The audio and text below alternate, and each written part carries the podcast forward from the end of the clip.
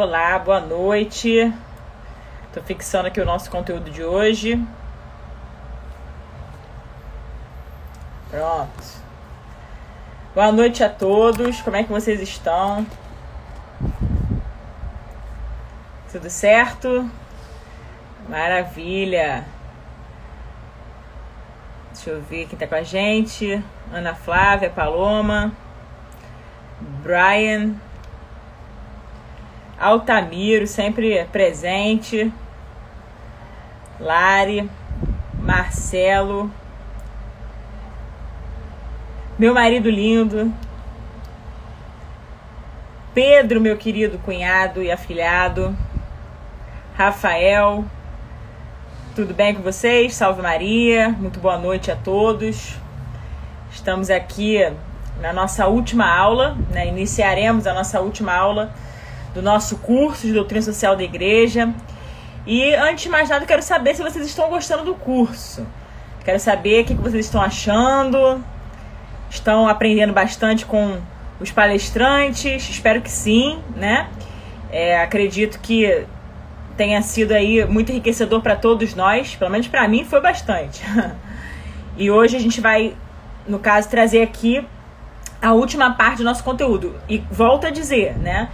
Falei desde o início do curso, vou fazer uma breve retrospectiva, mas fiz questão de dizer que nosso objetivo não é exaurir o tema, não é esgotar o conteúdo, por motivos óbvios, porque seria impossível. desculpem. Porque seria simplesmente impossível, numa live de um limitador de uma hora, uma hora e meia, apresentar com tanta propriedade um conteúdo tão vasto que é a da doutrina social da igreja. Então, nosso objetivo de chamar os palestrantes, cada um detidamente falando de uma encíclica, né? É, certamente o nosso objetivo foi orientar os católicos. Né? É um curso de doutrina social da igreja que foi formatado exatamente com este objetivo: orientar as consciências, né? a consciência cristã de um modo geral. Então, é, sem mais delongas, até porque o nosso tempo realmente é exíguo, né? eu já vou fazer uma retrospectiva, tá bom? É, direto do que foi o curso e também é, adentrar um pouco a esfera daquilo que nós é, iremos tratar necessariamente no dia de hoje, que é da síntese dos princípios gerais da nossa doutrina social. Eu estou aqui com, comigo, né? Eu tenho comigo aqui é, uma bibliografia que daqui a pouquinho, quando começarem a entrar mais pessoas, eu vou apresentar para vocês, que seria uma espécie de bibliografia do curso de doutrina social da igreja. Né? E eu espero de coração que vocês realmente é, aproveitem é, que a gente deu esse curso para vocês também recorrerem às aulas. Quem perdeu porventura alguma aula ou outra, que não deixe de assistir, que vá lá no canal do YouTube, tá registrado lá, ou seja, tá gravado, tudo tudo gravadinho direitinho. Tá? Então, por favor, é, não deixem de assistir, porque de fato é, foi um conteúdo assim extremamente rico. E aí, até me valendo para começar, né? Me valendo da, das palavras do Dom Antônio Augusto, na segunda-feira, ele expôs a encíclica Centésimos Anos, né? E é, ele disse algo muito interessante, na verdade, tudo que ele falou é muito interessante, mas é, teve algo muito especial que ele tocou ali e que eu gostaria de começar é, o nosso, o nosso momento aqui é, com essa última aula, oficialmente falando, do nosso curso de doutrina social, gostaria de retomar um pouquinho desse conteúdo que o nosso querido bispo auxiliar do Rio de Janeiro, Dom Antônio Augusto, falou. Ele deixou claro né, que, de fato, é, a doutrina social da igreja é um tesouro escondido e que a gente está tentando revelá-lo, né? Por que, que, é um tesouro escondido? Porque muitas pessoas, muitos católicos desconhecem a doutrina social da igreja ou então confundem a doutrina social da igreja com a teologia da libertação, sendo que são coisas completamente antagônicas. A doutrina social da igreja é uma resposta, é um norte poderoso que nós temos para orientar as consciências, até mesmo para que a gente possa votar com responsabilidade nos nossos candidatos. Muito embora, tenho dito isso insistentemente, a igreja não vá apontar o nome de nenhum candidato, porque a igreja ela tem na sua natureza, ela é, no caso, apartidária. Então ela não tem partidos, ela não tem ideologias, muito pelo contrário, a igreja ela é o sustentáculo da verdade. Né? A igreja é a coluna firme da verdade, como diz o apóstolo São Paulo em 1 Timóteo 3,15. Então, nós temos que ter isso em mente, em primeiro lugar. Né? Porque às vezes a gente é, confunde um pouco as coisas, né? Muitos católicos às vezes acham que a igreja deveria interferir em tudo. Na verdade, a gente tem que saber fazer essa diferenciação. A igreja, ela vai apresentar diretrizes, vai nos dar ensinamentos, e aí é exatamente isso que é a doutrina social da igreja. A doutrina social da igreja é o conjunto de diretrizes, é, vamos dizer assim, normas, princípios, é o conjunto de ensinamentos magisteriais da igreja. Justamente com essa finalidade. Primeiro, voltados para o bem comum, mas com essa finalidade principal. Já que a igreja ela tem como missão a salvação das almas, ela também olha para as dimensões do ser humano, ela olha de forma integral para o ser humano e não apenas voltado para um aspecto específico. Então, a nossa Santa Igreja, ela se preocupa com a gente por inteiro. Isso é mais importante. Por isso que nas palavras, por exemplo, de Paulo VI, a igreja é perita em humanidade. É porque a vida inteira, ou seja, desde a sua fundação, a igreja sempre se ocupou mesmo com todas as dimensões do ser humano. Não só com o seu lado social, não só com o seu lado, digamos assim, é, é, espiritual, ou então é, político, econômico, mas todas as facetas, tudo, absolutamente tudo relacionado ao desenvolvimento integral do ser humano né? Porque a igreja quer que nós sejamos santos, mais até do que salvos, mas a igreja quer que nós sejamos santos. Então, a missão principal da igreja é exatamente essa: a salvação das almas. Ela quer, assim como, por exemplo, São Pedro, né, que é, foi o primeiro bispo de Roma, né, ou seja, o primeiro papa, o primeiro papa, aquele que foi instituído por nosso Senhor Jesus Cristo, nosso Senhor Jesus Cristo que fundou a Santa Igreja e dali se iniciou, por exemplo, o primado Petrino é, nós não podemos esquecer qual, qual é a promessa, qual, qual, é a promessa que nós temos em relação à igreja, que as portas do inferno não prevalecerão sobre elas. Então, sobre ela. Então não tem ideologia, não tem nada que vá derrubar a igreja. Agora a gente tem que permanecer firme e fiel à sã doutrina da igreja. Por isso a gente precisa conhecer. E a doutrina social da igreja ela tem esse condão de nos mostrar, de nos apresentar quais são esses princípios basilares, fundamentais né? Justamente para que a gente possa, eu diria até reger a nossa vida e formar então, orientar as nossas consciências, não só em termos políticos, tá? Não só relacionado à vida política propriamente dita, muito embora tenha muito a ver a doutrina social, porque a doutrina social é muito é, é, é esse caminho, né? Para quem quer exercer bem a vida política, precisa conhecer a doutrina social de verdade, já que o objeto da política é o bem comum. Nós falaremos desse princípio daqui a pouco. Mas nós também não podemos olvidar, ou seja, não podemos esquecer que a igreja ela faz questão de apresentar essas diretrizes justamente para que busquemos o nosso caminho em direção ao céu. Tá bom? Então, superado exatamente isso, essa breve exposição, e foi brevíssima mesmo, porque o nosso tempo é curto, e eu quero falar sobre vários assuntos com vocês hoje, apresentando a síntese dos princípios gerais eu fiz questão de fazer esse apanhado para que a gente entendesse a necessidade de estudar a doutrina social da igreja, até para que não haja confusão né, na cabeça das pessoas. Então a igreja ela é uma grande mãe e mestra, por isso que tem a encíclica Mater Magistra que nós vamos daqui a pouquinho mostrá-las, mostrá-la para vocês, tá? Eu vou mostrar a, encíclica para vocês, que eu tô aqui com ela do meu lado. Enfim, bem, é, então Entendido o que é a doutrina social da igreja, nós temos também que entender qual é o seu fundamento. O fundamento da doutrina social da igreja é nada menos do que a revelação bíblica e a tradição da igreja. Fato. Ela tem que partir dali, ela parte da revelação. Então, da mesma forma que todos os palestrantes de hoje Tá, de hoje não, desculpa, da, ao longo do curso, todos os palestrantes, eles deixaram claro né, qual era não só o objetivo da, da doutrina social, mas eles apresentaram de forma detalhada o que cada encíclica contribui, que cada, o que cada encíclica nos mostra, nos apresenta para nos ajudar enquanto católico certo? Inclusive na nossa vida, como eu disse, política, econômica, social, espiritual e assim sucessivamente. Ou seja, com todas as facetas, com todas as dimensões do ser humano. Né? Preocupando-se de fato com o bem comum, com o próprio desenvolvimento do ser humano. Mas não há desenvolvimento do ser humano se nós não tivermos com vistas ao transcendente. Nós temos que observar bem o transcendente. Porque senão a gente vai cair no erro e no perigo da teologia da libertação. Qual é o problema da teologia da libertação? Problema fulcral, né? é justamente a imanentização da fé. O problema da teologia da libertação é que ela é um dogma do marxismo cultural. Ela acha que pode resolver todos os problemas aqui na Terra, tudo aqui e agora. É trazer o paraíso para a Terra como se isso fosse possível. Né? E é absolutamente é, reprovável, né? não, é, não só pensar assim, mas a própria igreja é, de fato considera a teologia da libertação uma heresia porque se deturpa uma parte essencial da fé se tira né, a parte essencial da fé e se nega o próprio transcendente. E é mais engraçado porque eles. O engraçado no bom sentido da palavra, né? Quando eu falo engraçado, eu estou usando o termo irônico mesmo da questão.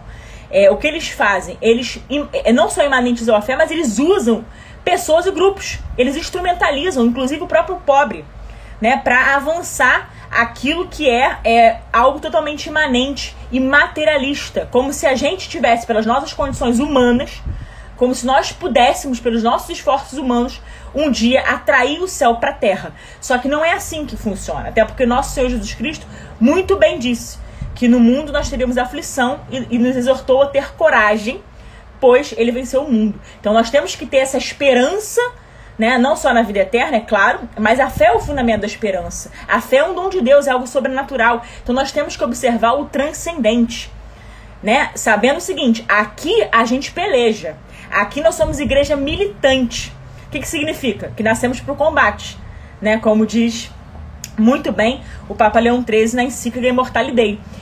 Então, meus amigos, é simples. É aqui nós militaremos, ou seja, aqui nós combateremos o bom combate, para que um dia, se for da, né, da vontade, aliás, vontade de Deus sei que é, mas enfim, se tudo der certo, né, assim esperamos, é para que um dia nós possamos, quem sabe, é, ser merecedores, né, vamos dizer, ou então que possamos é, gozar da plenitude da visão beatífica de nosso Senhor no céu, né, como os santos.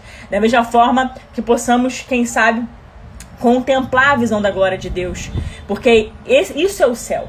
Né? Então a gente não pode absolutamente esquecer, nós não podemos esquecer de qual é a missão da igreja, porque isso diz respeito à doutrina social. Então a igreja, como disse anteriormente, né, ela é perita em humanidade, sim, como diz o, o, o, o nosso Santo Padre, o Papa Paulo VI, né, na Populorum Progresso, mas é justamente com vistas à transcendência. Então é a preocupação com a humanidade né, com tudo aquilo que nós fazemos, sim, aqui no ambiente terreno, mas aspirando as coisas do alto sempre, nunca negando o transcendente para que não corramos o risco né, de incorrer nos erros e nas heresias, como por exemplo a heresia da teologia da libertação, que é absolutamente é, um dogma do marxismo cultural, tá bem? Então esse é o primeiro ponto. Segundo ponto, não menos importante, nós temos que ter em mente que a, a própria doutrina social da igreja, ela busca conformar as questões sociais, ou seja, ela olha para as questões sociais, ela observa a realidade em todas as suas dimensões, como disse, não só culturais, espirituais, sociais, políticas, não só nesses aspectos, mas em todos. A igreja busca conformar, vamos usar o termo questões sociais, né? Ao espírito do evangelho. Então, qual é a preocupação que a igreja tem? Primeiro, que a gente se converta de verdade, de coração, né? Ou seja, a metanoia, a mudança radical de vida e de mente. Nosso coração, né? Nós temos que nos converter. Porque aí sim, o convertido, ele dá bons frutos.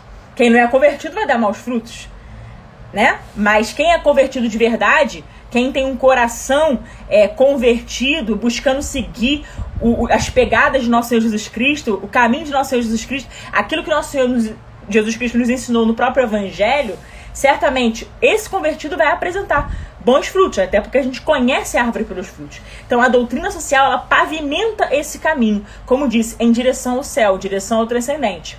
Tá bem? Mas é justamente uma forma de conformar as questões sociais à luz do evangelho.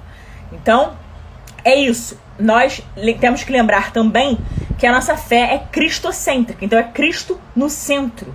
Absolutamente Cristo no centro, né, da nossa da nossa fé. Ou seja, a nossa fé não parte do homem meramente, parte de Cristo que é 100% Deus e 100% homem. E aí sim, né, superar essa parte, eu vou só rapidamente, se eu conseguir, peraí, ah, eu tô com o computador aqui atrás, né, só pra, no caso, é, que eu, no caso, tem uma encíclica que eu não tenho aqui, fisicamente falando, vou até apresentar agora para vocês, já tem um número razoável de pessoas, vamos lá.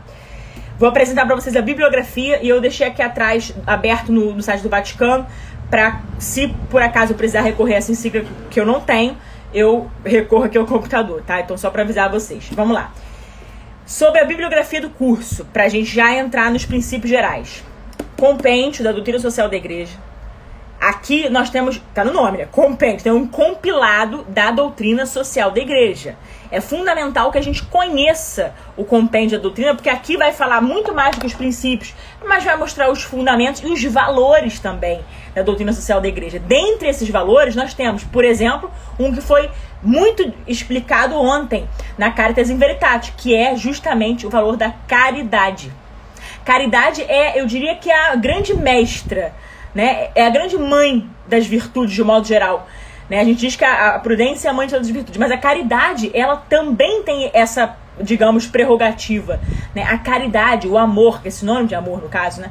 A caridade, ela tem é, é, esse lado fundamental, né? E ela é um valor essencial para a própria de, doutrina social da igreja. Nós termos e vivermos buscando a caridade. Agora, eu vou repetir uma frase de Santo, de Santo Agostinho, tá? Bispo de Hipona, grande doutor da igreja, que eu já citei ao longo do curso, mas eu vou repeti-la aqui para vocês, porque é uma frase importantíssima para a gente não correr no problema, para a gente não incorrer no, no risco de achar que é caridade é sinônimo de filantropia. Não é, tá?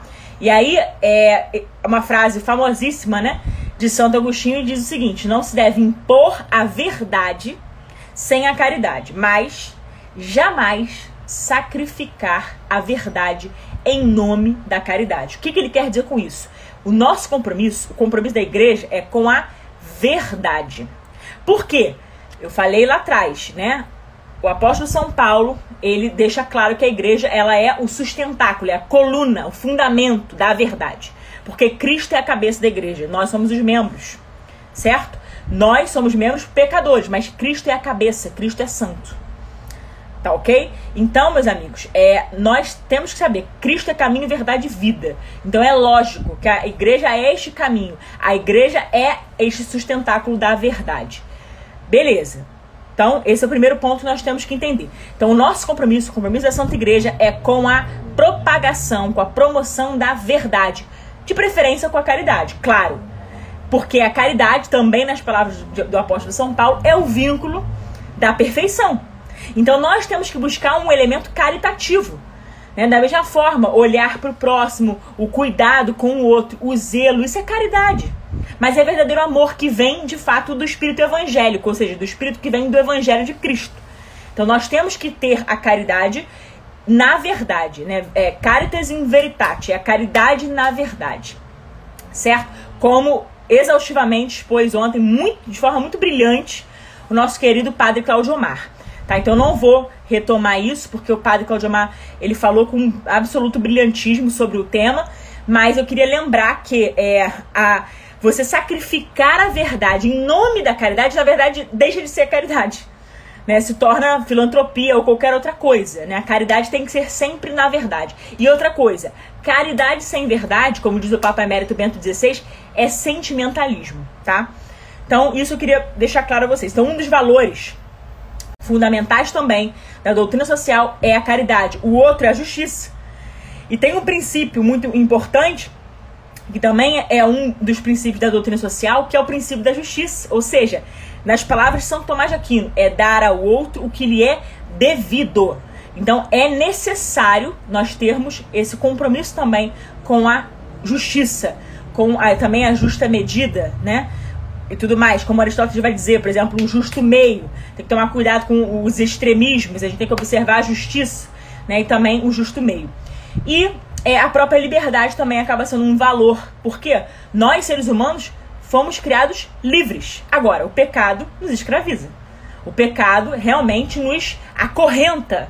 E nós somos é, é, seres humanos que aspiramos as coisas do alto, é o que desejamos, né, profundamente, nós temos sede e fome de santidade, é o que desejamos, o céu. Então nós temos que lutar todos os dias combatendo a raiz do nosso pecado, que é a concupiscência, né? Que é a inclinação mal. Todos os homens têm a concupiscência. Quando a gente, por exemplo, é batizado, é claro, né? o batismo ele apaga o pecado original. Nós todos fomos marcados a partir do pecado de Adão e Eva no paraíso. Mas remanesce a concupiscência, que é essa propensão do homem ao mal, ao pecado propriamente dito. É por isso que a gente tem que lutar, por isso que existe essa guerra, muitas vezes, né, entre, é, é, é, digamos, o espírito e a carne. É a carne tendo que ser sufocada né, para que o espírito exulte. Né? Ou seja, nas palavras também do apóstolo São Paulo em Galatas 5, é, o, na verdade, a gente tem que não satisfazer os apetites da carne. É lutar e, e, de fato fazer exultar os frutos do espírito. Quais são eles? Paz, amabilidade, né? A própria paciência. Então são frutos do Espírito Santo. Então nós não podemos esquecer disso. Então este livro compêndio, desculpa, ao contrário. O compêndio da doutrina social é muito importante para quem quer se aprofundar um pouco mais, né? Porque, como disse, a gente no curso a gente tentou ser bem é, é central em alguns pontos que eu diria que são cruciais para o entendimento, mas aqui é, tem de uma, uma forma também didática de apresentação para que vocês vejam é, com mais profundidade. Outro livro que eu recomendo muito a vocês, que a gente vai falar, que é um princípio também sobre o qual a gente vai falar daqui a pouco, mas que aqui nos dá um grande norte é esse livro aqui, A Ordem Natural. Eu diria que esse livro, para quem quer conhecer um pouco mais sobre a doutrina social, é de leitura obrigatória. Por quê? Esse livro ele foi escrito por um filósofo argentino, né, tomista, que é justamente o, o, o Carlos Alberto Saccheri, tá? A ordem natural. E aqui vai mostrar, sinceramente, vai mostrar para vocês, primeiro, é, quais são os pilares da Santa Igreja.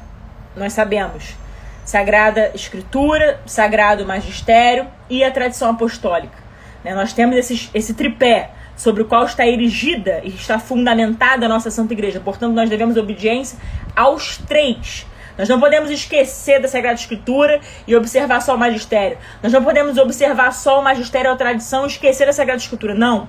Eles se iluminam mutuamente. Né? Esses três se iluminam mutuamente para a nossa compreensão. E nós devemos obediência né, a esse tripé. Isso é fundamental também. E mais, não só isso, mas é necessário a gente entender, eu sempre falo isso também em vários lugares, as pessoas às vezes se escandalizam, mas eu, como filha da igreja, como católica apostólica romana, é, preciso propagar aquilo que a igreja me ensinou, né? A igreja não é democrática, não, tá, gente? A igreja não é lugar de democracia, não. O Estado até pode ser democrático de direito. No caso, a Constituição do Estado é essa: um Estado democrático de direito. Porém, nós católicos, nós temos o dever de obediência. Nós devemos obediência a esse tripé. Nós devemos obediência ao que nós chamamos de depósito fidei, né? Que é o depósito da fé, né? A sagrada tradição, o sagrado magistério, a exegese da igreja, certo? E, evidentemente, a tradição apostólica. Então, é, se as pessoas pensam que a, elas podem é, se auto-intitular católicas por. Ah, porque eu sou batizado, então eu sou católica. Veja, de fato, o batismo te insere no corpo da igreja a igreja que é corpo místico de Cristo, sem dúvida. Mas você tem que ter buscar a sua catolicidade, né? Você tem que viver de forma católica. Não adianta você dizer, encher a boca, falar, olha, eu sou católico, maravilha. Aqui só para aumentar a estatística. Mas sua vida tem catolicidade? Sua vida ela realmente reflete aquilo que nosso Senhor nos ensinou através, por meio da Santa Igreja? Isso é algo que nós temos que não só recordar sempre, mas buscar viver, sabe? Reavivar nossa fé dessa maneira. Buscar a verdadeira catolicidade. Porque o que não faltam são pessoas aí querendo manchar a, igre a, a imagem da igreja dizendo que são católicos, mas na verdade são esquerdistas, são, enfim, é, é, tem toda sorte de ideologias e são cegas pelas suas ideologias, tá? Então, tenhamos essa, esse compromisso com a verdade e saibamos, nós devemos obediência à igreja. Então, se a igreja ela tem ali uma doutrina, eu preciso abraçar a, e viver a doutrina na sua integralidade. Eu não posso chegar e dizer, ah, não, porque é, eu não concordo com a doutrina da igreja em relação a, sei lá, a, a vamos dizer, a castidade. Gente, pelo amor de Deus. Né? Primeiro, os dez mandamentos, decálogo quem incorre em qualquer é, afronta ao decálogo incorre em pecado mortal. Quem afronta o decálogo, que são os dez mandamentos da lei de Deus, incorre em pecado mortal, tá? É, é, os dez mandamentos da lei de Deus, o que eu quis dizer. Então vejamos, temos que ter essa sabedoria que, na verdade, é, é, a nossa razão natural é capaz de nos exortar quando a gente está errado. Então não adianta dizer, por exemplo, que nem eu já ouvi muitas vezes, até nas aulas de catequese. Ah, Cris, eu, eu, poxa, o primeiro mandamento, eu super concordo, né? Amar a Deus sobre todas as coisas, acho lindo. Mas o sexto mandamento de, poxa, não pecar contra a castidade, esse daí, gente, não relativizemos a fé católica, não relativizemos a lei de Deus, não relativizemos aquilo que nós chamamos lei moral natural. E aí entra o primeiro princípio. Na verdade, um eu já falei, que é o princípio da justiça, né? Citei brevemente o princípio da justiça, como disse, não estou com a pretensão de esgotar o conteúdo aqui, mas de apresentar para que vocês tenham aí uma sede de quero mais, né? Para que depois também vocês, baseado nessas, nessas, nessa bibliografia que estamos apresentando, quem sabe vocês queiram se debruçar mais ainda sobre esse conteúdo tão rico. Então veja, o primeiro princípio que eu vou falar, que é justamente o da subordinação da ordem social à ordem natural ou ordem moral, podemos dizer assim, tá? Aí eu cito esse livro aqui, A Ordem Natural. Porque o mundo ele foi criado numa ordem, né? Numa reta ordem, vamos dizer assim. O mundo ele foi criado para ter um estado de harmonia, tanto que é, quando nosso Senhor criou o mundo em seis dias, no sétimo ele descansou, ele criou o mundo para que fosse bom, né? De fato, é, ele criou o mundo nesta ordem. Ou seja, as coisas estavam devidamente ordenadas. Então, ele estabeleceu a ordem natural e esta ordem natural, de fato, nós precisamos não só cumprir, mas proteger também, porque é a ordem natural. E também tem uma coisa que, que nós chamamos que é a lei moral natural, que está escrita e gravada no coração do homem. Eu, quando dou catequese, ou então quando eu falo sobre, por exemplo, a questão da inviolabilidade do direito à vida, né? Ou seja, quando eu falo contra o aborto em vários lugares, eu sempre cito uma situação que remete muito à lei moral natural. Eu digo o seguinte: aqui é um exemplo, tá? Só para vocês entenderem, aliás, só para vocês compreenderem melhor. Vejamos, façamos um, uma reflexão aqui. Se nós não tivermos, se nós não estivéssemos ali no Código Penal, artigo 121, que o homicídio é um pecado, é um crime, né? Porque ali está dizendo que é crime. Né? O homicídio, que é justamente matar alguém, o um atentado contra alguém que é seu semelhante, né? Tirar a vida de outrem, isso é assassinato, isso é homicídio, certo? Pois bem, isso está tipificado ali no direito positivo mesmo, no artigo 121 do Código Penal. Mas se não tivesse lá positivado, será que nós, pela nossa raça, pela nossa razão natural, né, pela consciência moral que nós temos, será que nós teríamos condição de dizer que o homicídio é um mal em si mesmo, que o homicídio é um pecado, que o homicídio é um crime que atenta contra qualquer ética moral na sociedade? Será que nós teríamos essa condição de saber se não tivesse escrito lá positivado no artigo 121? Eu posso lhes garantir que sim. Com certeza nós teríamos condição de saber, justamente por isso. Porque nós temos essa lei moral natural que está gravada, está impressa no coração do homem. Então, em qualquer sociedade, não importa que sociedade é essa, não importa que cultura é essa, em qualquer sociedade nós temos a capacidade de discernir e de saber que o homicídio é um mal, é um pecado. Tem ali, não é relativismo, tá? Mas tem uma excludente de ilicitude, que eu sempre falo, que é fruto até do direito natural, que é o da legítima defesa. Que é o quê? No caso, quando existe a, a, a, vamos dizer assim, né, a possibilidade, ou então uma situação de você ter que repelir o mal injusto e grave. E aí você, é, no caso, é, vai usar os meios disponíveis que você tem ali naquele momento para você repelir esse mal injusto e grave. Você não quer matar o outro, você deseja preservar sua própria vida, certo? Pois bem, se você quer preservar sua vida, você não deseja matar. É, é, é se você acaba matando a vida de outrem, como efeito secundário, não é o seu desejo, né? Esse matar a vida, matar o outrem, né? Como efeito secundário, isso é uma excludente de ilicitude, desde que com meios proporcionais. E assim diz o artigo, o artigo perdão, 23 do nosso Código Penal, que trata excludente de ilicitude e legítima defesa, que é sim fruto de, do direito natural. Tem aqueles falsos moralistas lá que tentam esconder o jogo, que tentam mostrar, não, legítima defesa em relação à questão do armamento. Eu não vou entrar aqui na questão do armamento, não. Eu estou falando de uma obviedade. O objetivo não é matar ninguém, o objetivo é preservar a própria vida. Daí vem a nossa lembrança aqui, aquela máxima de nosso Senhor, né? O que ele, o mandamento maior da lei de Deus. Amar o próximo como a ti mesmo. Então, amar o próximo na proporção que você se ama. Eu preciso me amar para amar vocês. Certo? Mais ou menos, o fluxo de amor é esse, né? Vem de Deus, eu preciso me amar, eu que sou imagem e semelhança de Deus, como vocês, e assim eu também amo vocês. É basicamente isso. Então, amar o próximo como a ti mesmo. Então, nesse sentido, configura muito bem a legítima defesa. Porque a preservação da sua própria vida que é um bem precioso, que é algo inviolável, certo?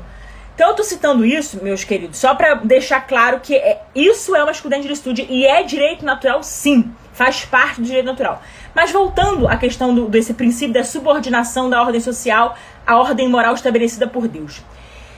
Tudo que acontece na sociedade precisa ser um reflexo, ou precisa remeter a esta ordem natural. Nós não podemos, o que a gente está vivendo hoje, só também um parênteses aqui, o que nós vemos hoje claramente acontecer é uma desordem instaurada no seio da sociedade. Nós vemos um caos, não só jurídico, mas social. A gente a está vivendo uma convulsão social muito grande. Aí tem gente que fala: ah, o problema é a economia. Ah, o problema é a política, é a polarização político-partidária, política ideológica. Gente, olhemos para o problema real, a raiz do problema. A raiz do problema é o pecado original a gente quer fugir dele, porque a gente quer santificar o nosso próprio pecado, a gente quer olhar para o pecado dos outros, a gente quer apontar e julgar os outros, mas a gente não tem capacidade de olhar para dentro, para combater os nossos pecados, né? Pois é. Mas Matheus de Calcutá, inclusive, já teve até, é, já fez uma exortação nesse sentido, que não adianta a gente buscar grandes soluções. Claro, elas importam sim. Né? A preocupação que nós temos com a educação, com a saúde, com a segurança pública, são preocupações absolutamente legítimas. E nós temos que trabalhar muito, não só eu como parlamentar, mas toda a sociedade brasileira, para que a gente melhore essas situações que nós temos que são precárias, né? Isso é fato. Ninguém está dizendo o contrário disso. Porém, antes da gente ficar apontando e vendo o que, que tem de crise externa, a gente tem que olhar as crises internas. Eu tenho que combater o meu pecado, tenho que buscar ser uma pessoa melhor para mim mesmo, para meu marido, para o meu filho, né, para os meus filhos, enfim, é, para o meu próximo, para minha família, para depois né, reverberar na sociedade. É uma coisa quase que coisa em cadeia, né? Por isso que eu digo que a, que a família ela é fundamental, assim. A família ela é a célula mata da sociedade. Não sou eu nem que estou dizendo. É a doutrina social da igreja, o catecismo, né, e da igreja católica, bem como o compêndio da doutrina, muito bem esclarece isso a família é a célula mata da sociedade, é o núcleo vital, sem o qual não existiria sociedade, né? Então a gente tem que parar com aqueles falsos moralismos de achar que família é qualquer coisa. Não. Família, justamente preservando a ordem natural. E esse primeiro princípio, baseado nesse primeiro princípio que eu citei, né, a ordem social subordinada à lei natural, a ordem natural das coisas, tá? Deus estabeleceu o mundo ordenado, então nós não podemos ordená-lo, embora o nosso pecado faça isso. Nós temos aí, com o passar dos, dos anos, a gente viu uma grande e grave proliferação do pecado na humanidade. Por isso que as enfermidades hoje são muito maiores do que antigamente. Se eu, por exemplo, se eu pergunto à minha avó, eram outras doenças, eram outras enfermidades, outros problemas. Né? Hoje a gente tem tudo junto, mais um pouco. Né? Não é à toa, é, é muito consequência do nosso pecado também. Né? Dos pecados das gerações, vamos dizer assim. Certo? Então, é, esse é, é, é, o ponto norteador aqui nesse momento, esse princípio. Então, quando a gente pensa em família, a família também tem, é, é, é tem esse critério, tem que se estabelecer. ela é fruto desse direito natural. Então, a família é o quê? Homem, mulher e filhos. Isso é família. Assim estabeleceu o nosso Senhor Será que pode um homem é, mudar, né, e reconfigurar ou ressignificar com a palavra do momento, né, que é a palavra do momento, o que é a família? Qualquer coisa que, que, que esteja fora disso é contra a ordem natural estabelecida por Deus. Então é atentatório a esse princípio basilar sobre o qual estou falando aqui, que é o princípio da ordem social estar estabelecida, né? Justamente é, quando eu falo ordem social estabelecida, me refiro a ordem social subordinada à ordem natural, que sim é estabelecida e foi estabelecida por nosso Senhor Jesus Cristo, tá bom? Então, aliás, por Deus, né? No caso de Jesus, é 100% homem, 100% Deus. Então, esse livro aqui é fundamental. Ele esclarece bem esse também, é muito dessa, desse, desse, é, dessa questão que eu estou falando para vocês. Segundo princípio que eu precisava esclarecer aqui e, e falar, que já também foi exaustivamente apresentado né? Que é o princípio da dignidade da pessoa humana. Né? O homem ele foi criado à imagem e semelhança de Deus. Eu acho que ninguém tem dúvidas disso, certo? Quando a gente remete a Gênesis, quando a gente vai lá para Gênesis, a gente vê a história da criação. Então, Deus criou, como citei, né? O mundo em seis dias e no sétimo ele descansou e ele criou o quê? O homem, a sua imagem e semelhança.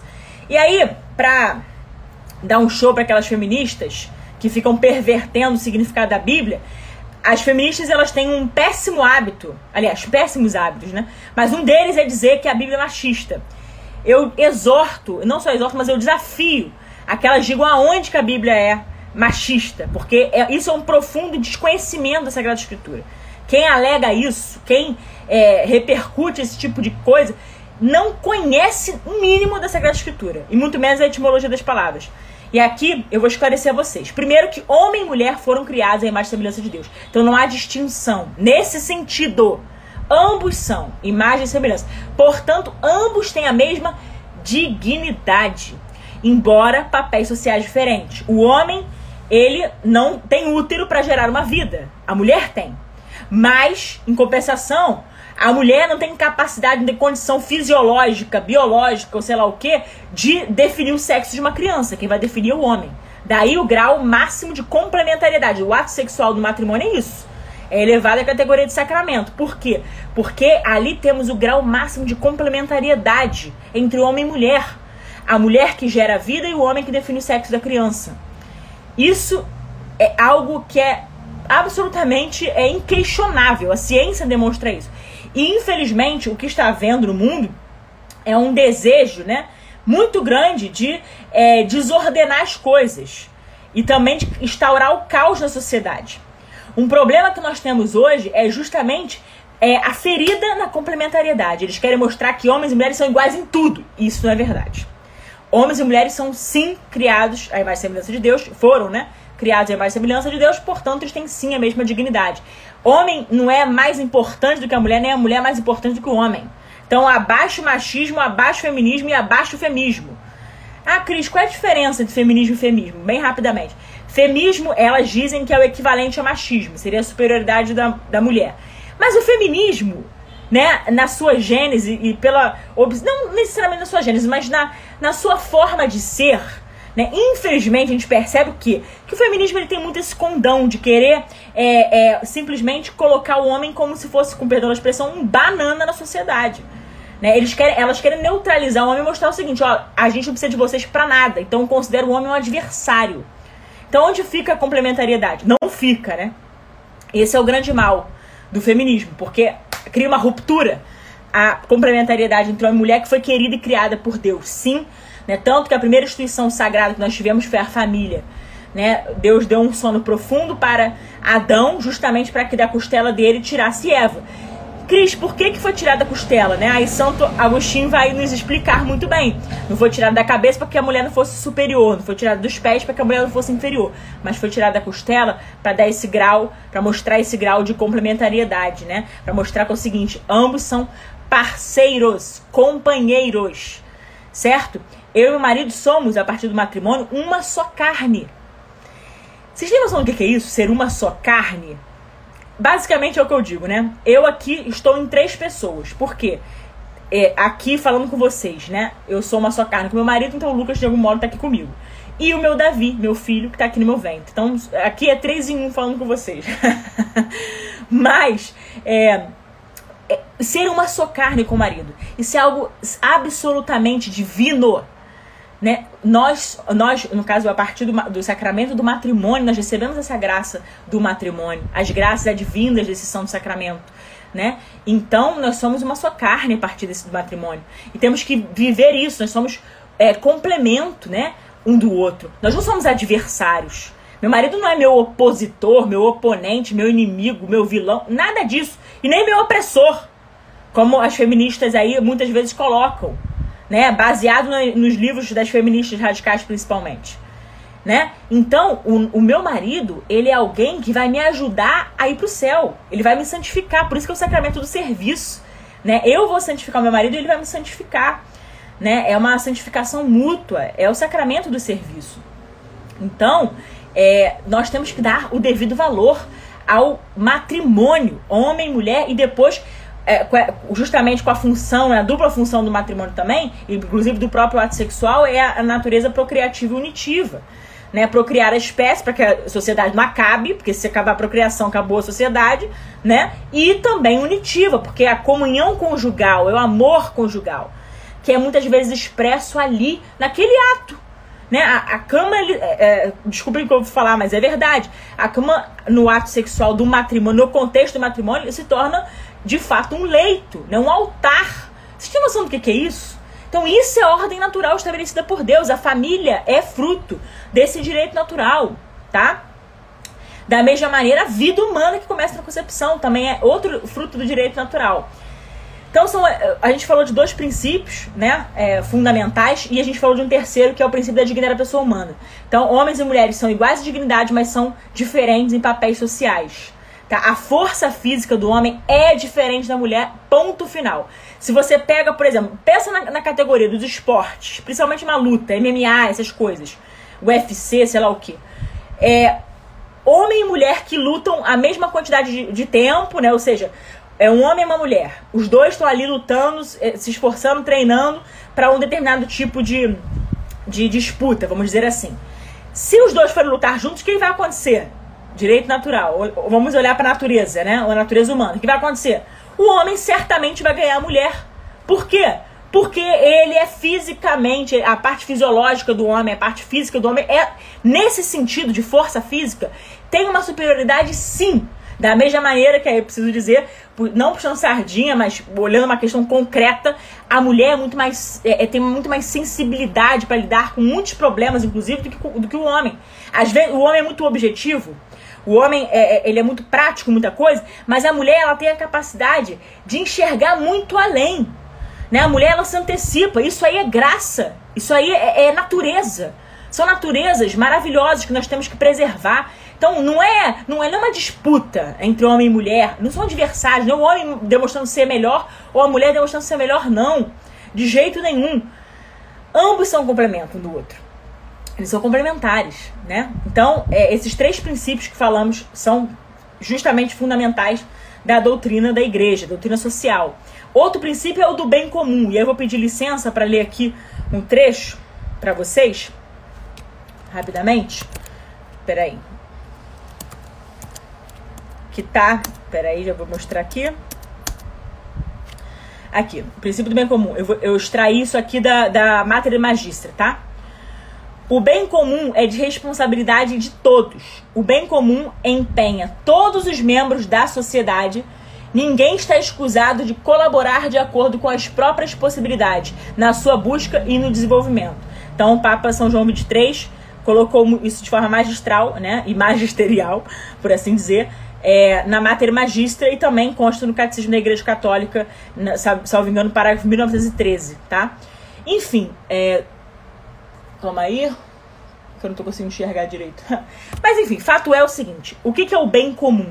Né? O bem comum já tá no nome. É a preocupação que a gente tem, não é com o, egoísmo, com a, o individualismo, com a questão, digamos assim, meramente é, é, é individual. Né? O bem comum está se preocupando com a coletividade. E como tá na encíclica, né, Matéria Magistra, é de responsabilidade de todos. Então, é o conjunto, aí, aí é completa, é o conjunto daquelas condições da vida social que permitem aos grupos e a cada um de seus membros atingirem de maneira mais completa é, e desembaraçadamente a própria perfeição. Então, olha um compromisso com o bem comum. Por isso que a gente diz.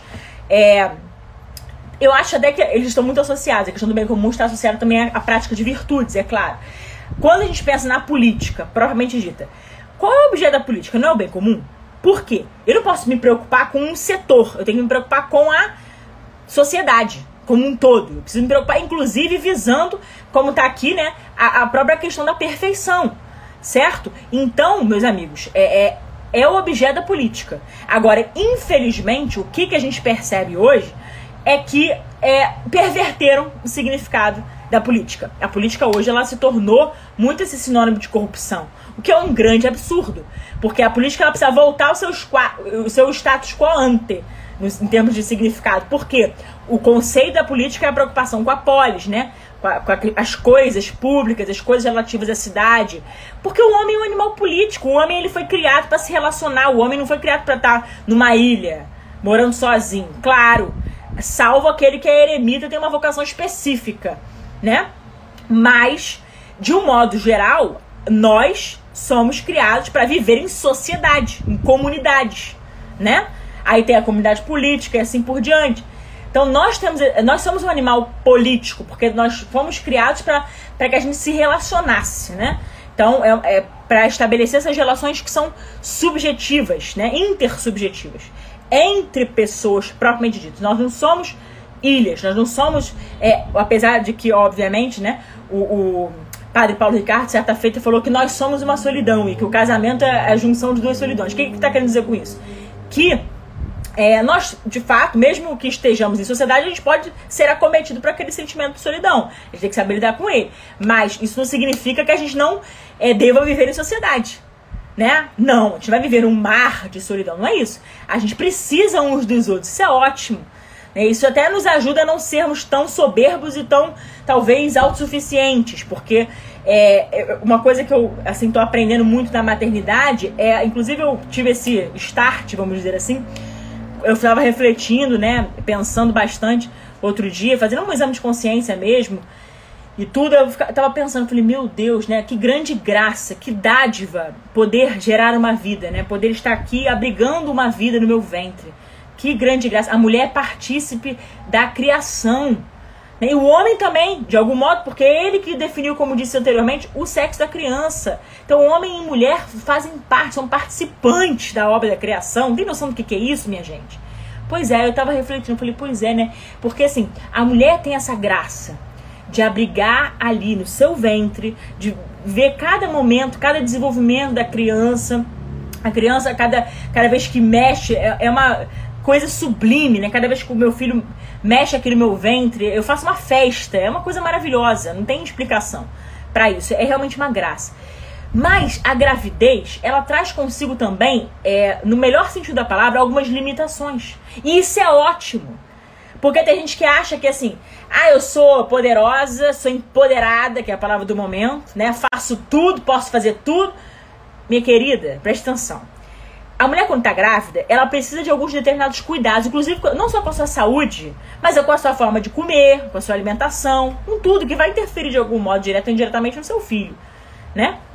Então nós precisamos ter esse zelo com a vida que está aqui, ó, no nosso ventre. Isso também é zelo com, não só com a gente mesmo, mas com o próximo. No caso, o mais próximo de nós aqui é o nosso filho, né?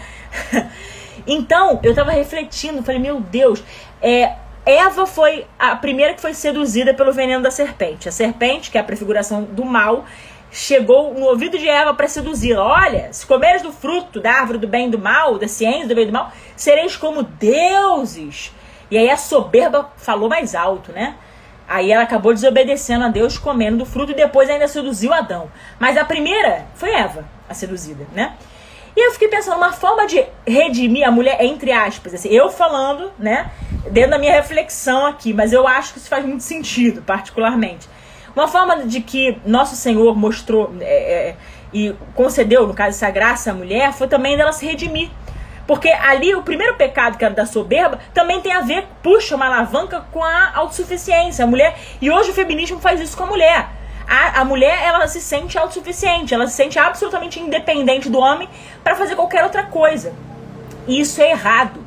É absolutamente errado. Nós precisamos uns dos outros. E homem e mulher, é, no caso, o homem é, é, é, é de fato é, quem dá segurança para a mulher, é o provedor do lar, e a mulher sabe, edifica o seu lar. Então são papéis diferentes, mas, como disse, são complementares. Isso é belo. Isso é uma riqueza, isso é uma maravilha. Então eu fiquei pensando, a própria limitação que é, é, é, é digamos assim, é advinda da, do período da gestação, que é absolutamente natural do momento, algumas limitações, ainda que pequenas, não importa, isso faz com que a mulher se redima da sua autossuficiência. Entendeu? Porque a mulher, às vezes, ela quer ser independente demais e coloca o homem como se fosse um, como disse, né, uma banana. É como se fosse um Zé Ninguém, um bocó na sociedade. Desculpem-me, os homens estão me ouvindo, mas é, eu tô querendo defender a honra de vocês aqui, tá? Primeiro, olhando pro meu marido. Porque eu não deixo que ninguém fale dele, não. Porque meu marido, graças a Deus, é o meu José, né? O homem de Deus, não só na minha vida, mas na vida de muitas pessoas, da família, de toda a família. Né? Meu marido é uma benção na vida de toda a minha família. Né? Minha mãe é apaixonada pelo meu marido. Eu já falei até brincando uma vez, pô, mãe, parece que às vezes você gosta mais do meu marido que de mim. brincadeira, gente, não é ciúme, não.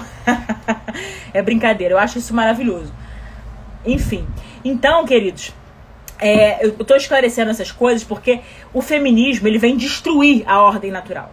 Ele vem tirar, ele vem é, degradar a natureza feminina ele vem como uma espécie de. Aí, minha mãe aí aparecendo, filho genro, exatamente. é isso aí. Mas o feminismo ele vem destruir a natureza da mulher. Então nós temos que lutar contra isso, porque é, baseados naquele princípio que eu citei anteriormente, nós temos que garantir, salvaguardar e preservar a ordem natural. E aqui eu cito uma frase, falando de leis de modo geral, uma frase de Santo Tomás de Aquino que diz que a lei dos homens ela precisa ser a expressão da lei natural, da lei de Deus. Né? Deus estabeleceu, tem ele é o grande legislador do universo. É Deus, não sou eu. É, eu sou representante da população brasileira ali no Congresso Nacional, beleza, né? Me elegeram para isso. Agora, o grande legislador do universo é Deus. Por isso que eu falei, tem premissas, tem questões que são voltadas à ordem natural, que fazem parte, como por exemplo a garantia de que a vida é uma mulher, a vida não, desculpa, família, homem, mulher e filhos, né? A vida começa na concepção, que os pais têm que ter a liberdade de educar seus próprios filhos. Isso tudo é lei natural. É direito natural. Foi estabelecido, né, por Deus, inclusive. Faz parte. Né? Então, é um princípio que precisa ser respeitado. Então, a lei dos homens, ela não pode ser uma perversão da lei de Deus, porque senão se torna uma lei iníqua, uma corrupção da lei, como diz Santo Tomás de Aquino, grande doutor angélico, né? Então, superar esses princípios, eu quero falar agora de um outro princípio que eu já também acabei citando de algum modo, que é o da solidariedade. Que não é um mero sentimentalismo, uma questão assim, é, é, é apenas de emoção, de, não. A, a, solidariedade, o princípio da solidariedade, eu diria que é uma caridade social. Quer ver? É, uma coisa que a gente está vivendo no mundo de hoje, um exemplo, né, que até foi interessantíssimo, porque eu estava numa missa esses dias, na verdade, umas, acho que umas duas ou três semanas atrás, é, eu fui à missa lá perto da casa do meu pai e tinha um padre que eu não conhecia. E ele foi espetacular, quando ele, era até do Evangelho da Parábola dos Talentos. Aí, ele foi espetacular no que ele disse. Ele falou sobre a inversão de valores na sociedade, né? O que, que a gente está vivendo. E ele falava do princípio da solidariedade. Ele falava assim: olha, muitas vezes tem uma pessoa que é incapaz de olhar para outra, tá ali, vamos supor, um mendigo na rua. Aí vem uma pessoa, praticamente, sei lá, tem vontade de chutar o mendigo da rua. E não tem nenhum, nenhuma empatia, nenhuma solidariedade ali por aquela pessoa. Em compensação, se é, vê um cachorrinho, né, na rua, chora, né, fica emocionado. O que, que ele quer dizer com isso? Foi até um exemplo que o padre citou durante a homilia. Veja, ninguém está aqui menosprezando o cachorro, o animal. Não. Só que o animal é irracional, né? Mas muitas vezes a gente não tem solidariedade alguma com o ser humano, que é a imagem e semelhança de Deus, e tem muito mais preocupação do que um animal irracional. Com, né? Um animal irracional. Isso é uma inversão de lógica tremenda. Essa preocupação que as pessoas têm com o ovo de uma tartaruga, né? olha, ovo de uma tartaruga, vamos proteger. Se não proteger, é crime. Pois é, em compensação, pode matar o bebê no ventre materno. Isso é absurdo. Isso é um atentado ao direito natural da vida, né? E também eu diria que eu atento o próprio princípio da solidariedade. Que você tem que olhar para o seu semelhante e buscar a caridade social. Certo? Então, olhemos para isso e pensemos, reflitamos. Aqui nós temos que lembrar, claro que vamos cuidar dos animais. É, Deus, quando criou o homem e a mulher no paraíso, colocou os dois lá né, no Éden para quê? Para submeter a terra, para cuidar dos, dos animais, cuidar da natureza, é claro. A natureza para o homem, né? Em que sentido? Tudo que foi criado foi para o homem. O homem é a coroa da criação. Mas hierarquicamente nós somos superiores do que o animal. Então não adianta as pessoas quererem colocar as coisas invertidas, colocar o animal lá em cima a ponto de um, é, é, sei lá, qualquer coisa que acontece com o animal é um crime, quase que hediondo. Em compensação, se você mata um inocente, isso aí é tranquilo. Que isso? Que isso? Isso aí realmente é, não só me inflama, me deixa um tanto quanto assim, é, é, é irritadiça, né? É irada, porque é uma aberração que está acontecendo na nossa sociedade. E eu não estou falando nenhuma, nenhum absurdo, não, tá, gente? Vocês me desculpem, né, a franqueza aqui, mas tô falando apenas de ordem natural. O homem, ele é hierarquicamente superior e ponto final. Católicos do mundo, ouçam, por favor, tá? Catecismo da Igreja Católica. Quando a gente lê o Catecismo da Igreja Católica, vou até pegar aqui para vocês esse livrinho aqui, pequeno, né? Quando a gente estuda esse catecismo, ou então o próprio catecismo de São Pio X, nós chegaremos à seguinte conclusão: que já foi muito bem escrito pela igreja, ou seja, foi não só revelado pela igreja, mas como é, é, é vivido por ela, né? O homem, ele tem que cuidar da natureza. Sim, fato. Agora, ele é a coroa da criação. Ele foi criado para submeter a terra. O que, que significa isso? que todas as coisas elas precisam servir de algum modo ao homem. E o homem precisa cuidar e zelar por elas. Proteger, inclusive, a natureza. Lógico, ninguém tá falando diferente disso. Ninguém falou que a gente tem que maltratar os animais, ninguém falou isso. Ninguém falou que a gente tem que é, é, é, destratar, sei lá, ou maltratar a natureza. Não, nada disso. Temos que ordenar as coisas. Né? E da ordem natural, o homem ele é hierarquicamente superior? Sim, em absoluto, por ele ser imagem e semelhança de Deus. Não é o animal que é imagem e semelhança de Deus. Né? É o homem que é. O homem e a mulher. Certo? Então o princípio da solidariedade também está aí. Né? Em ordenar as coisas e também tem a ver com a caridade social, como falei. O princípio do bem comum já citamos. Então falamos de princípio da subordinação da ordem social à ordem natural ou ordem eh, moral estabelecida por Deus. Falamos do princípio da justiça, princípio do bem comum, princípio da solidariedade. Quero falar de um outro agora. Desculpem-me que é o princípio da subsidiariedade. Esse princípio também é um dos assim cruciais que a gente entenda hoje, porque é um dos princípios que mais tem sido relegado ao último plano, principalmente no estado que nós estamos vivendo. Estado com E maiúsculo, tá, gente? E aí não tem a ver com governo, tem a ver com o estabelecimento de realidade mesmo, tá? O que é o princípio de subsidiariedade? Vou falar em linhas gerais. É, como diz o Catecismo da Santa Igreja, né? e também o compêndio da doutrina social.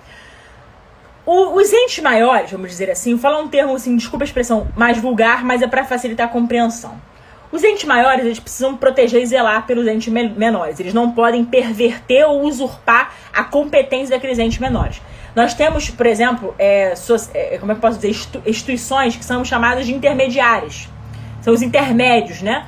Pois é, que estão entre o Estado e a pessoa, propriamente dita. A família é um exemplo. Né? E também as instituições primárias. A família, inclusive, é uma instituição primária, né? E nós não podemos secundarizar essas instituições como está acontecendo, né? Colocando as coisas fora do seu devido lugar, fora de ordem, que é o que está acontecendo nos dias atuais. Então, o princípio da subsidiariedade significa que um corpo maior, como por exemplo o Estado, ele precisa proteger e dar autonomia para os entes menores, como por exemplo a família, a sociedade civil, né? É, essas entidades, de um modo geral, elas precisam ter a sua autonomia respeitada. Né? Elas têm que ter essa autonomia respeitada. E tudo deve haver o respeito ao princípio da subsidiariedade. Então vamos lá. O que, que se justificaria? Agora vamos falar um bom português aqui, usando exemplos concretos. É, na atual conjuntura, né? Vamos pensar no, no Brasil de hoje. Nosso país, em que há um tempo atrás aí foi é aprovado a tal da lei da palmada. Gente, a lei da palmada, eu aqui não se escandalizem com o que eu vou dizer, mas por favor me compreendam. A lei da palmada é um atentado, uma afronta ao princípio da subsidiariedade. Por quê? Porque é uma intervenção do Estado na família na forma de educar os filhos. Aqui vou trazer para um exemplo melhor. Quando que se justificaria a intervenção do Estado na família, que é a célula máter da sociedade? Primeiro, sociedade, ela só existe porque existe primeiro a família, né? Então, a família é a base da sociedade. Base, tá? Não existe sociedade sem família. vou repetir essa frase. Então, se a família é a base da sociedade, a família ela é anterior. Ela precede o Estado, correto? Beleza, família precede o Estado, então o Estado precisa proteger e salvaguardar os direitos da família. Tá. Mas quando que isso justifica, né? ou que se justificaria a intervenção do Estado na família? Em duas situações, que são extremos. Uma, numa grande negligência. Outra, num grande excesso ou num grande abuso. Tá, seja mais clara. Vamos lá. O que é uma negligência? Se realmente, vamos supor, é, sei lá, os, é, tem uma mãe que está negligenciando por absoluto, de forma absoluta, é, a, a, educação do seu filho, aí não dá, não, além de não dar nenhuma assistência, abandona o filho, o filho fica sem comer, sem fazer, é, é sem, sem ter os recursos necessários para sua sobrevivência. Isso é uma baita de uma negligência. Ali se justifica a intervenção, sim, né, do Estado na família. Inclusive é crime, né? Abandono, por exemplo, material e tal, isso é crime. Tá lá, tipificado. Mas não é porque está tipificado. É porque isso seria respeitar o princípio da subsidiariedade. Então, quando um ente maior, desculpe, quando um ente menor não tem condições por alguma razão de fazer, aí isso justifica uma intervenção. Então, quando eu falo intervenção, no sentido melhor da palavra, assim, né? Isso justifica uma atuação, melhor dizendo, né? Do próprio Estado ali mas não para usurpar a competência da família. Da mesma forma, um, outro, um extremo, né? Uma, sei lá, um pai que espanca o seu filho, espanca, não tô falando de palmadinha não, tô falando de espancamento. Lesão corporal grave ou gravíssima, exemplo. Claro, quem vai é, corroborar com isso? Ninguém, né? Lógico, aí isso justifica a intervenção mesmo, inclusive é uma prática criminosa. Agora, essa lei da palmada, gente? Que foi sancionada na era do PT? Essa lei da palmada é um absurdo. Sabe por que é um absurdo? Pelo simples fato de que é, é a legitim, legitimidade, né? É, é, é o Estado dar, ter a legitimidade, ou passar a ter, vamos dizer, de intervir na família. Aí, interferindo inclusive na educação do seu filho. E aí, minha mãe que está nos assistindo aqui, ela vai se lembrar bem, é que eu falo com muita tranquilidade, que eu não sou nem um pouco traumatizada com isso, nem do ponto de vista psicológico, emocional, nem nada. Graças a Deus, nunca tive problema com essas coisas. Eu, quando era criança, eu tinha lá minhas rebeldias. Quando era criança, eu tinha lá meus momentos rompantes. Às vezes até queria desafiar a autoridade da minha mãe, etc. E aí? Minha mãe falava uma, falava duas, falava três. Chegava na quarta, às vezes não tinha nem, ter, nem três, tá? Às vezes na segunda tinha que rolar uma havaiana voadora, né? E o que, que significa? Que minha mãe estava ali me odiando no momento? Não, ela estava querendo mostrar o seguinte: um, um binômio que é muito esquecido hoje em dia: hierarquia e disciplina. Ela era, ela é, no caso, hierarquicamente superior a mim porque eu sou filha, ela é mãe, então eu devo obediência e respeito a ela. No caso, como eu sou casada hoje, já me emancipei, aí eu não devo mais essa obediência como eu tinha antes. Mas eu continuo precisando honrar a minha mãe, porque honra e, e, e respeito, claro, claro, caminham juntos, mas a obediência a partir da emancipação, como diz o catecismo na igreja, aí muda, porque quando você casa, é uma sua carne com seu marido. Então, minha, sei lá, se meu marido chega pra mim e fala, ah, amor, a gente vai se mudar pra Itália. Minha mãe diz, não, nada de Itália. Desculpa, mas aí eu vou seguir meu marido. Claro que com respeito, né? Com, eh, de preferência com muito diálogo, mas é, nesse sentido eu não devo obediência mais por, por eu já estar casada.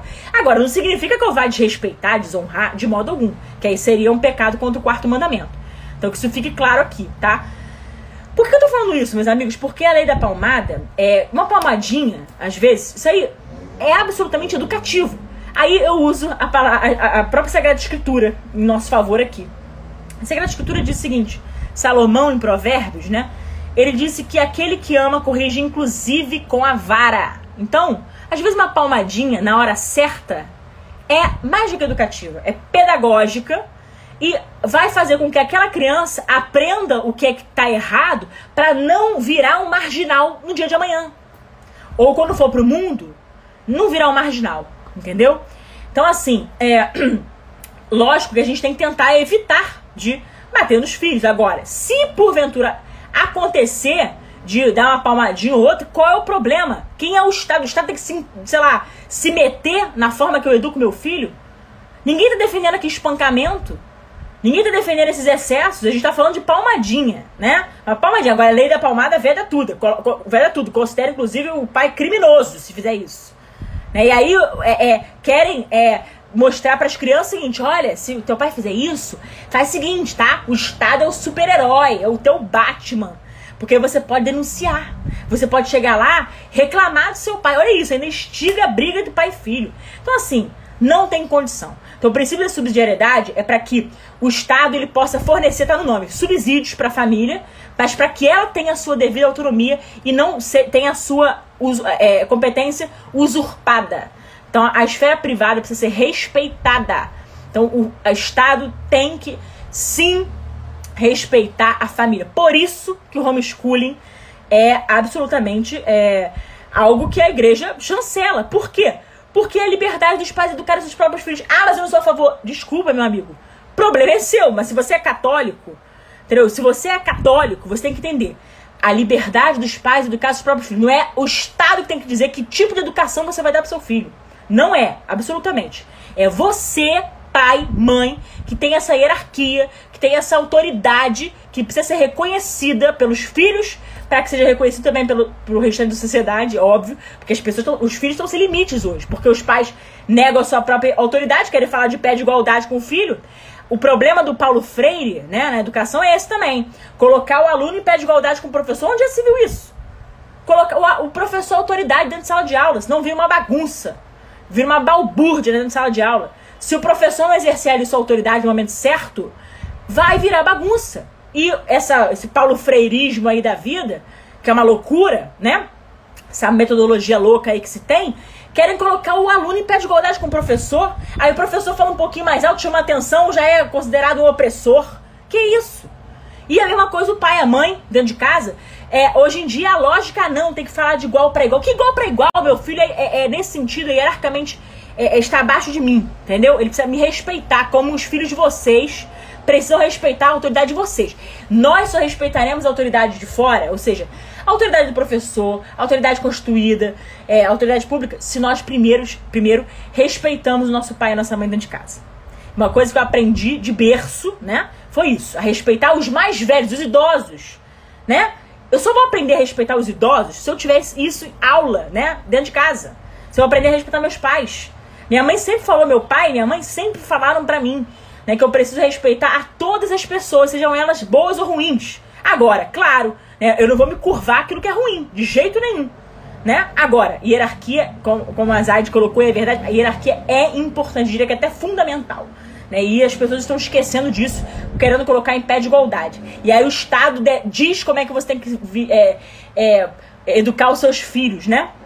É o Estado que começa a se intrometer em tudo da nossa vida privada. Daqui a pouco a gente melhor voltar para casa, voltar para as catacumbas mesmo, porque a gente, né, daqui a pouco não tem condição de fazer mais nada. Como é que a gente quer formar as próximas gerações? Como é que a gente quer, né, nós, agora falando enquanto católicos, né, nós é, temos que, nós estamos observando as famílias desmanteladas. E a gente precisa de famílias santas. Nós precisamos de famílias virtuosas, mas a gente precisa de famílias que realmente, pais e mães, que se preocupem, que se ocupem da educação dos seus filhos. A gente precisa de pessoas realmente que sejam comprometidas e que tenham paciência para educar. Porque educar, eu imagino que seja algo muito desafiador, ainda mais nesse tempo que nós estamos vivendo, né? Que não é fácil, não. É, eu que vou começar aí minha, digamos assim, minha carreira na educação, vamos dizer assim, dos meus filhos, né? Com o nascimento do meu bebê. Tô assim, ansiosíssima, mas é, eu estou mais do que disposta a isso, porque é minha vocação. A vocação maternidade, gente, está dentro da vocação matrimonial. Então é a vocação dentro da vocação, como diz São João Crisóstomo.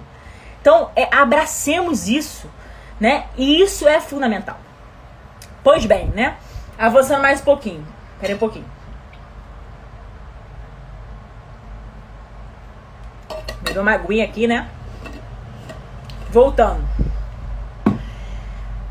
Então falamos do princípio da subsidiariedade, mostrando a sua necessidade, né? Que o Estado precisa proteger os entes que são chamados de menores, né? E não, como disse, inverter essa lógica ou essa ordem. Pois bem, é, nós também poderíamos falar do princípio da negação ao império do dinheiro, por quê? Aí, é uma questão importantíssima. Nesse livro aqui, A Ordem Natural, ele vai mostrar por que, que a igreja condena o liberalismo econômico, por que, que a igreja condena o comunismo, o socialismo, o marxismo, o nazismo, esses regimes totalitários, por quê? Né? Aqui, me atendo agora, mais, mais especificamente, ao liberalismo econômico, né, ao império do dinheiro. Qual, qual o problema central do liberalismo econômico? considera o mercado um deus. Né? O mercado está acima da própria dignidade, dignidade da pessoa humana, muitas vezes. Quem é, assim, ultraliberal, principalmente, considera é, o mercado quase como uma, uma espécie de, de, idolatria, né? Idolatria liberdade do mercado. A liberdade do mercado deve reger, reger tudo. E até às vezes a dignidade da pessoa humana fica relegada a segundo ou último plano.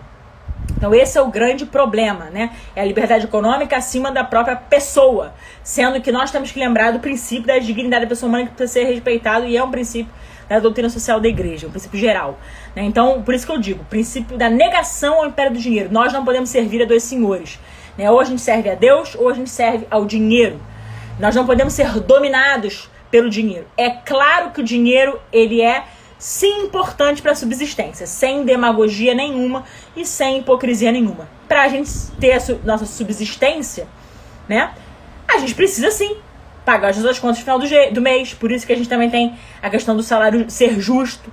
Precisamos de salários justos para todas as categorias, né, que garantam esses salários, os recursos necessários, né, pra, não só pagar as contas, mas também é, para a educação, para prover né, saúde, educação, inclusive o próprio lazer, né, porque o lazer é o descanso é, também da mente, né? É, a, a, gente precisa de algumas, alguns recursos, algumas questões que nos fazem, de fato, é, é ter o verdadeiro descanso. O descanso do corpo, né, que é, no caso, é, é, é o, próprio, o próprio sono, né? O descanso é da alma, que é a oração, e o descanso, é, eu diria, da mente, que é o lazer. Então a gente precisa disso. E por isso o salário justo é tão importante e, e justamente isso é que fala é, a, a, doutrina social da igreja, né? A, a, necessidade de nós termos, buscarmos essa, esse salário justo e da mesma maneira como eu estava citando há pouco, né?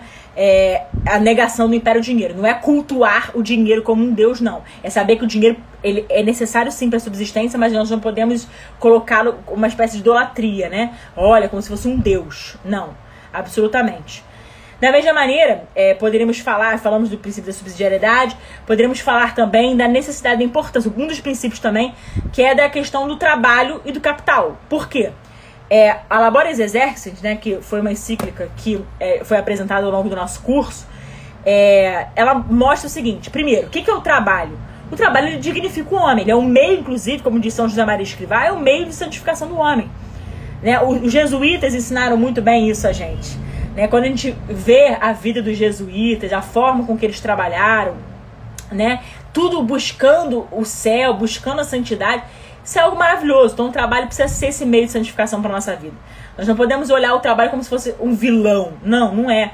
O trabalho é necessário para garantir nosso dinheirinho ali no final do mês, né, para pagar as nossas contas. Então, mas ele tem que servir para dignificar o homem, né? E aí, é, eu cito uma frase de São Paulo, apóstolo São Paulo, que ele diz, ó, é, primeiro, né, quer comais, quer bebais, faça tudo como para o Senhor. Então, no trabalho é a mesma coisa.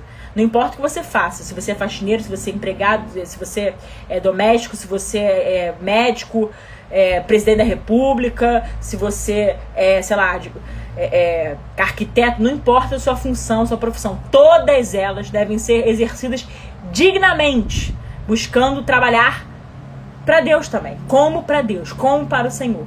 Né? Então o trabalho é digno. E o capital, que no caso advém do trabalho, né, é uma consequência, ele não pode imperar, como aí tem a ver com o princípio anterior sobre o qual falamos, né? Enfim, meus amigos, eu tô aqui vendo o horário, né? A gente falou bastante e já até passou de uma hora. Eu vou então ter que praticamente encerrar. Eu vou abrir para algumas perguntas, pelo menos uns 5, 10 minutinhos, mas eu só vou finalizar aqui mostrando para vocês a, é, como eu disse, né, como eu prometi que ia fazer e, e vou fazer, vou cumprir é, a bibliografia. Né? Então temos aqui compêndio da doutrina social da igreja, a ordem natural, tá? Esse livro. Agora vamos para as encíclicas que compõem a DSI. Como disse, eu não tenho, eu tenho quase todas, mas não todas. Então eu vou mostrar as que eu tenho. Na ordem de suas publicações, ou seja, cronologicamente falando, eu vou citar na ordem de publicação. Tá bem, meus amigos? Eita, peraí que acabei de fechar o negócio aqui. Tá, vamos lá. Então, primeiro, Rero Novaro, tá? Do Papa Leão XIII, 1891. Quais primas? Que, ah, só, só para esclarecer, essa aqui é, é em termos de. Em termos sistemáticos, a Renovara é a encíclica que, é a encíclica que tem o um marco inicial. Ele marca, né? É, é, esse marco inicial da doutrina social. Porque a doutrina social da igreja ela existe desde sempre. Desde que a igreja é a igreja, desde que a igreja foi fundada. Porque a igreja sempre se preocupou com o aspecto social, como falei lá no início da, da breve exposição de hoje, tá? Mas a Rero Novaro ela é em termos orgânicos e sistemáticos, ela tem esse marco inicial. A doutrina social, ela tem como marco inicial a Rero Novarum por isso. Muito embora a gente já conheça, a gente saiba, poxa, São, São Francisco de Assis sempre se preocupou com a questão social também. O, o próprio, é, os próprios doutores da, da igreja, Santo, Santo Agostinho, Santo Tomás de Aquino, enfim, é, se a gente retomar a, a, o estudo deles, a gente vai ver que a igreja sempre teve essa preocupação da questão social à luz do, do evangelho, né? Então, é só o marco mesmo 1891, muito embora a gente possa até retroceder mais ainda. Enfim, quais primas? Aqui fala sobre a realeza de nosso Jesus Cristo, mostrando que Cristo é rei do universo, que a, o reinado social de Cristo deve começar de dentro para fora. Quais primas foi uma aula brilhante, foi apresentada pelo padre José Edilson. Recomendo muito que vocês assistam. Tá? É, encíclica essa que foi publicada em 1925, tá bem? Aí depois, sucessivamente, tem a quadragésimo ano, tá? Peraí, tá caindo aqui, Jesus. Melhorou. A quadragésimo ano, que é de 1931. Essa encíclica que compõe, que são, é, marcam né, os 40 anos da Rero Novaro, que é, a, chamada encíclica das encíclicas da doutrina social da igreja, tá? Que fala sobre a restauração e aperfeiçoamento, né, da ordem social. Nós temos depois, ah, uma que eu não tenho aqui, fisicamente, mas está no site do Vaticano, que é a Divina Redentores, né, que foi apresentado pelo padre Marcos Vinícius, que foi publicado em 37, 1937. Depois a Mater Magistra, mostrando que a igreja educa para as virtudes e para o céu, ela é a igreja que é a mãe mestra, 1961. Uma encíclica sobre a qual nós não falamos no curso, porque eu esqueci, mas que, eu, que compõe a doutrina social, que é a Pater Interes, tá? Que também é do São João 23. E ela é, foi publicada em 1963, salvo engano, tá? A Pater Interes. Depois é Popular um Progresso, de Paulo VI, tá bom? Que é de 60 e... 67, eu acho. 67. Depois nós temos é a 80 Advenience, tá? De 1971. Marcando aí é, 80 anos da Renovaram. Depois nós temos a Labores Exercens, de 1981. Tá bom? Sobre a Quais Primas, que tinham me perguntado, quem patro... é, é da Edições Cristo Rei, tá? Quem quiser a Quais Primas, Edições Cristo Rei tem. Essas outras eu comprei na Paulinas. Cinco reais, tudo baratinho, tranquilíssimo de comprar, né? Aí depois, depois da Labores Exércitos, solicitud de direitos sociais, que é de é, 1987. Eu não tenho essa encíclica, mas está no site do Vaticano, tá? Tem aqui também é, centésimos anos, que marca aí 100 anos da Rero Novaro. Centésimos anos, ou seja, no ano em que eu nasci, 1991. Depois tem a encíclica de ontem, que o nosso queridíssimo padre Claudio Omar apresentou brilhantemente. Aqui, Caritas in Veritate, que é de 2009, salvo engano. Se a gente quisesse seguir adiante, poderíamos também falar Laudato Si, né, do Papa Francisco, que é de 2000 e, 2000, acho que é 2015. E tem uma nova, que foi publicada acho que dia 3 de outubro desse ano, que é a, é a Fratelli, é, Fratelli Tutti, né, que é do Papa Francisco, que de algum modo também pode considerar como uma das, das encíclicas da doutrina social da igreja, né, vai passar a compor as encíclicas da doutrina social. Então aqui dei uma vasta bibliografia para vocês, mostrando as encíclicas da igreja, né? E eu espero de coração que vocês tenham gostado do curso. É, realmente não tinha como a gente esgotar mesmo o conteúdo, peço perdão, né? Mas eu espero que pelo menos vocês tenham essa sede de quero mais para procurarem depois é, se aprofundar nos temas, é, em outros, de repente, lendo as encíclicas e tudo mais. Tá bom? É isso. Deixa eu ver se tem uma pergunta aqui. Marcos Freire, qual é a maior dificuldade de ser cristão na política? Olha, eu acho que a maior dificuldade, Marcos, eu até marcar aqui a pergunta, é. A maior dificuldade que, que nós temos de ser cristão na política, eu de verdade acho que é. Que é assim. É, primeiro, a gente nunca pode trair nossos princípios e valores. Isso, para nós, é, é, é, os princípios e valores são inegociáveis. Mas a maior dificuldade é justamente voltar ao significado original da palavra política, né? Que é, é o compromisso com o bem comum. Então, é, a gente vê muitas pessoas aí que enchem a boca para falar que são pró-vida, que são isso, que são aquilo, mas na verdade mancham mais a imagem da igreja do que outra coisa. Então, o desafio está aí, né? E mas o joio cresce meio trigo. Então, a gente tem que saber discernir para separar o joio do trigo sempre, né? E buscar sempre as virtudes acima de tudo. Deixa eu ver aqui uma coisinha, tá? Outra pergunta. É, na verdade, não, acho que aqui no, no íconezinho não tinha mais pergunta, não. Hum, tem mais alguma pergunta, queridos? Tô retroagindo aqui para ver. Bom, não estou vislumbrando aqui nenhuma pergunta. Mas tudo bem, vamos lá, que a gente também está com o nosso tempo quase esgotado, né? Agradeço muito a presença de vocês, a participação ao longo do nosso curso. Eu espero de todo o coração que tenha servido aí de subsídios, ferramentas para vocês, para vocês conhecerem e lembrem-se uma coisa importantíssima para fechar com chave de ouro. É católico não é nem de direita, nem de esquerda, nem de centro. Católico é católico, ponto final. Como assim, Cris? A Igreja Católica condena, condena o comunismo ateu, vídeo, né, a Divini Redemptoris, né? A igreja condena e condenou o socialismo em todas as suas facetas. Vide essas encíclicas que apresentamos aqui, todas elas mostram a incompatibilidade do cristianismo com qualquer tipo de ideologia nefasta como essas, né? Que inclusive fazem parte de regimes totalitários aí. Da mesma maneira que aqui a ordem natural vai mostrar como é que, por que, que a igreja condena, por óbvio, o nazismo, o fascismo, esses regimes totalitários, o comunismo também é outro regime totalitário.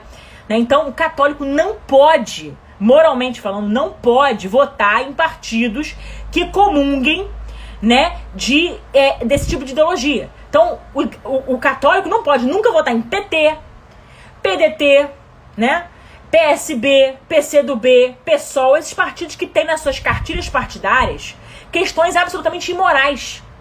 Questões que são atentatórias ao direito natural. Como, por exemplo, promoção da ideologia de gênero, promoção do aborto, busca né, pela legalização do aborto, legalização das drogas, né? Ou seja, toda sorte de absurdos que a gente vê por aí. Então, o católico não pode, moralmente falando, tá? Católico não pode e não deve votar em partido esquerdista. Cris tem partido perfeito? Claro que não. A gente tem que ver dentro dessa realidade, desses espectros partidários que nós temos, maravilhosos, só que não. Mas ver o que, que menos se distancia e buscar ali o mal menor, isso é fato. Né? Então, é, para quem tá me perguntando, Cris, é, como é que a gente vota, como é que o católico vota? A gente tem que observar primeiro a, a cartilha partidária, para saber se tem algo que desabone a fé católica ali, tá? Primeiro ponto. E eu posso lhes garantir que esses partidos que eu citei nominalmente não podemos votar em hipótese alguma. A igreja condena, certo? Beleza. Sobre liberalismo econômico, a igreja também condena o liberalismo econômico. Mas, sem dúvida, se for considerar mal menor, embora o liberalismo econômico tenha mil problemas ali, um partido que tem um viés liberal, às vezes ele tem um viés liberal, mas ele não vai ter ali é, outras pautas que são afrontosas aos nossos, aos nossos princípios e valores também. Por exemplo, às vezes o partido é liberal, mas não fala nada de aborto e tal, não sei o que. Então a gente tem que ver qual é o mal menor. Esse é o ponto, tá? É, até para deixar isso muito claro aqui, eu sou católica, eu não sou liberal econômica, eu não sou nada disso. Eu, eu sou católica, sigo rigorosamente, sou fiel, né? Sigo de forma fidedigna a doutrina social da igreja e os seus ensinamentos. Para mim, vale o que está escrito na doutrina social da igreja. Não é o que um partido diz como eu tenho que fazer. Até porque eu já tive que votar em algumas situações contra a orientação do meu partido porque, beleza, primeiro tem que se respeitar a liberdade de consciência. Segundo, porque realmente é, é, tem coisas que, que afrontam a nossa fé. E aí a gente não tem como votar, é óbvio, né? É isso, queridos. Muito obrigada. Tô ouvindo aqui. Tô, quer dizer, vendo, vendo não. Tô, tô ouvindo não. Tô lendo, né? Lendo aqui as mensagens de vocês, muito carinhosas. Muito obrigada de todo o coração. É, qualquer dúvida remanescente, depois a gente é, pode tirar, ou vocês podem falar comigo no privado, no direct. Às vezes eu demoro um pouquinho para responder em razão do volume, mas sempre tento responder na medida do possível, tá bom? Agradeço aí pela participação ativa no curso, agradeço todos os ajudantes que nós, eventuais que nós tivemos aí, Altamiro toda hora mandando, ah, graças a Deus, né, os links direitinho das encíclicas, muito obrigada. Né, várias pessoas aí que foram fiéis no acompanhamento de todas as lives. Meu querido cunhado, que está sempre aqui com a gente também prestigiando, muito obrigada. Pedro, meu querido. Enfim, Zaid está sempre aí também. Lady Maria, né? Enfim. Minha mãe também tá sempre assistindo a gente aí. Né? Muito bom, muito bom mesmo, querido. Isso é muito gratificante, viu? E nos faz é, querer cada vez melhorar o nosso trabalho, nossa atividade e ser melhor para vocês mesmos, né? Para vocês mesmos. E é isso, tá? Estamos juntos. Vou ter que encerrar aqui em razão do tempo mais do que esgotado, tá bom? Deus abençoe. Uma santa noite a todos. E qualquer coisa, estou sempre à disposição de vocês. Um beijo grande, fiquem com Deus. Rezem sempre por nós, hein? Tchau, tchau.